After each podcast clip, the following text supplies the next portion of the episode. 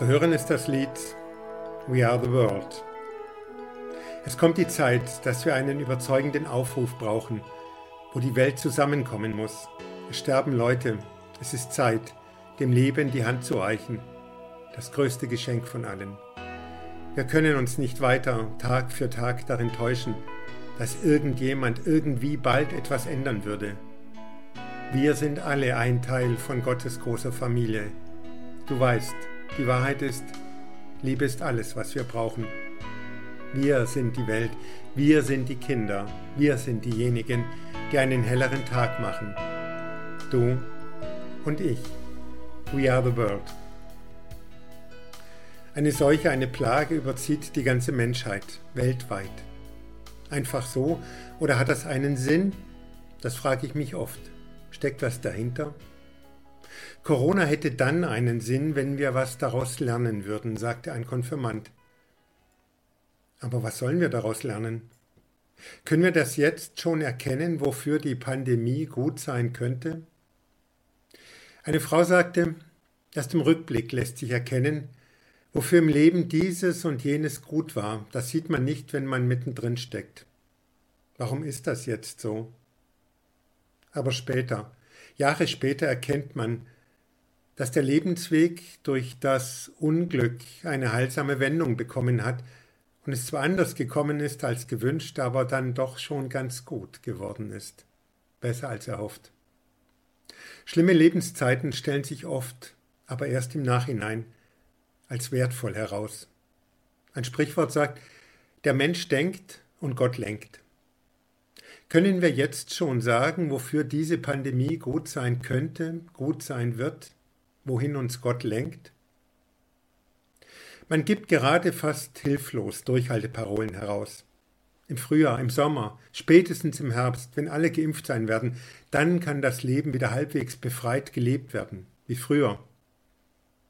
Kann man das wirklich garantieren und vorhersagen? Die Pandemie, die sich über die ganze Menschheit ausgebreitet hat und alle Staaten trifft und lähmt und drückt und alle Erdenbewohner bedroht, viele erkranken und nicht wenige sterben daran, hätte dann einen Sinn, wenn wir Geld statt für todbringende, zerstörende militärische Aufrüstung nun für Nachhilfe und Pflege und Aufbau ausgeben würden.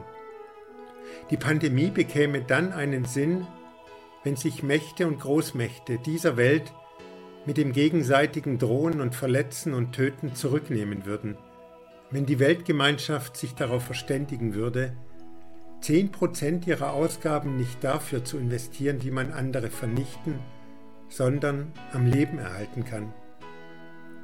Schon jetzt sind hierzulande Soldatinnen und Soldaten in Altenheimen und helfen beim Testen. Gut so, weiter so. Mein Gedanke? Staaten verpflichten ihre Rüstungsfirmen, 10% ihrer Mitarbeiter und ihrer Intelligenz dafür einzusetzen, in den Schulen und Universitäten mitzuhelfen, liegen gebliebene Bildung in Kleingruppen wieder aufzuholen, in Krankenhäusern und Altenheimen bei der Pflege und Versorgung mitzuhelfen, Dächer und Entlüftungsanlagen zu konstruieren, wo dann sorglos bei frischer Luft wieder Kunst und Musik und Sport betrieben werden kann.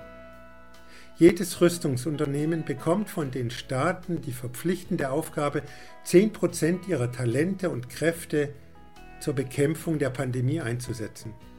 Das würde die Staaten nicht mehr kosten. Die Aufträge an die Rüstungsfirmen müssten nur umgeschrieben werden. Abrüstung beim Todbringenden und Aufrüstung beim Lebensdienlichen. Alles andere wäre in diesen Zeiten unterlassene Hilfeleistung wäre eine Sünde an der Menschheit in ihrer Not, in ihrer wirtschaftlichen, kulturellen und medizinischen Not. Bin ich verrückt? Ja? Ich sah einen neuen Himmel und eine neue Erde, so schreibt Johannes in seiner Offenbarung an unterschiedliche Gemeinden, in denen viele Menschen zu leiden hatten, unter Kriegs- und Mordlust der Mächtigen, unter Hunger, Pest, den Folgen von Naturkatastrophen und unter der Verfolgung wenn sie brutale Herrscher in Frage stellten und loshaben wollten. Johannes versucht, die Leute vor Verzweiflung zu bewahren, die sich natürlich gefragt haben, wie lange müssen wir das noch erdulden? Johannes versucht, die Gemeinden vor Gleichgültigkeit zu bewahren, indem er über die gegenwärtig schlimme Zeit hinausblickt. Ich sah einen neuen Himmel und eine neue Erde. Und ich hörte eine große Stimme, die sprach, siehe da, die Hütte Gottes bei den Menschen. Und er wird bei ihnen wohnen und sie werden sein Volk sein. Und er selbst wird ihr Gott sein, und Gott wird abwischen alle Tränen von ihren Augen. Und der Tod wird nicht mehr sein, noch Leid, noch Geschrei, noch Schmerz wird mehr sein, denn das Erste ist vergangen. Und der auf dem Thron saß, sprach, siehe, ich mache alles neu. Noch eine Weile und der Schrecken wird dann vorbei sein und es wird gut sein, besser als zuvor. Ja, so wünscht man sich das auch jetzt. Aber diese Hoffnung ist nur dann begründet, wenn man jetzt schon Anzeichen sieht, dass sich jetzt schon wirklich was zu ändern beginnt im Denken und im Handeln der Weltgemeinschaft und dass die Welt nach der Pandemie nicht nur eine andere, sondern eine gerechtere und friedlichere sein wird. Das wäre eine Perspektive, für die es sich lohnen würde, noch durchzuhalten. Ich habe darüber vor zwei Tagen mit einem Bundestagsabgeordneten gesprochen und ihn gebeten, diese Idee, zehn Prozent weniger für Zerstörendes und zehn Prozent mehr für Lebensdienliches, diese Idee in die hohe Politik, gar Weltpolitik einzubringen. Der Bundestagsabgeordnete hat mir versprochen, dem Außenminister diesen Gedanken weiterzugeben und ihn darauf anzusprechen. Und ich sehe den Außenminister vor der Generalversammlung der Vereinten Nationen eine Rede halten. Zehn Prozent weniger und zehn Prozent mehr. Zehn Prozent weniger für Todbringendes und zehn Prozent mehr für Lebensdienliches. Wer ist dagegen? Wer ist dafür? Der Antrag ist einstimmig angenommen. In diesem Jahr sind Landtags- und Bundestagswahlen, also eine gute Zeit, die Abgeordneten und Volksvertreterinnen mit diesem Auftrag in die Parlamente zu schicken. Zehn Prozent weniger und zehn Prozent mehr. Ich habe diesen Gedanken am Freitag auch dem Bischof weitergegeben, mit der Hoffnung, dass sich diese Idee in der ganzen Kirche verbreiten möge. Tags drauf eine erste Rückmeldung der Referentin des Bischofs. Das ist so anrührend. Danke. Und dieses Video schicke ich an alle Kandidaten in meinem Wahlkreis und auch darüber hinaus.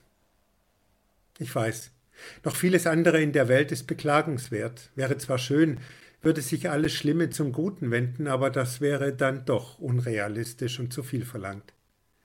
Aber in diesen Zeiten 10% Abrüstung von Todbringendem und 10% Aufrüstung für Lebenserhaltendes wie ein ermutigendes, ein erlösendes Signal und ein Anfang, der die Menschheit erfreuen und entlasten würde.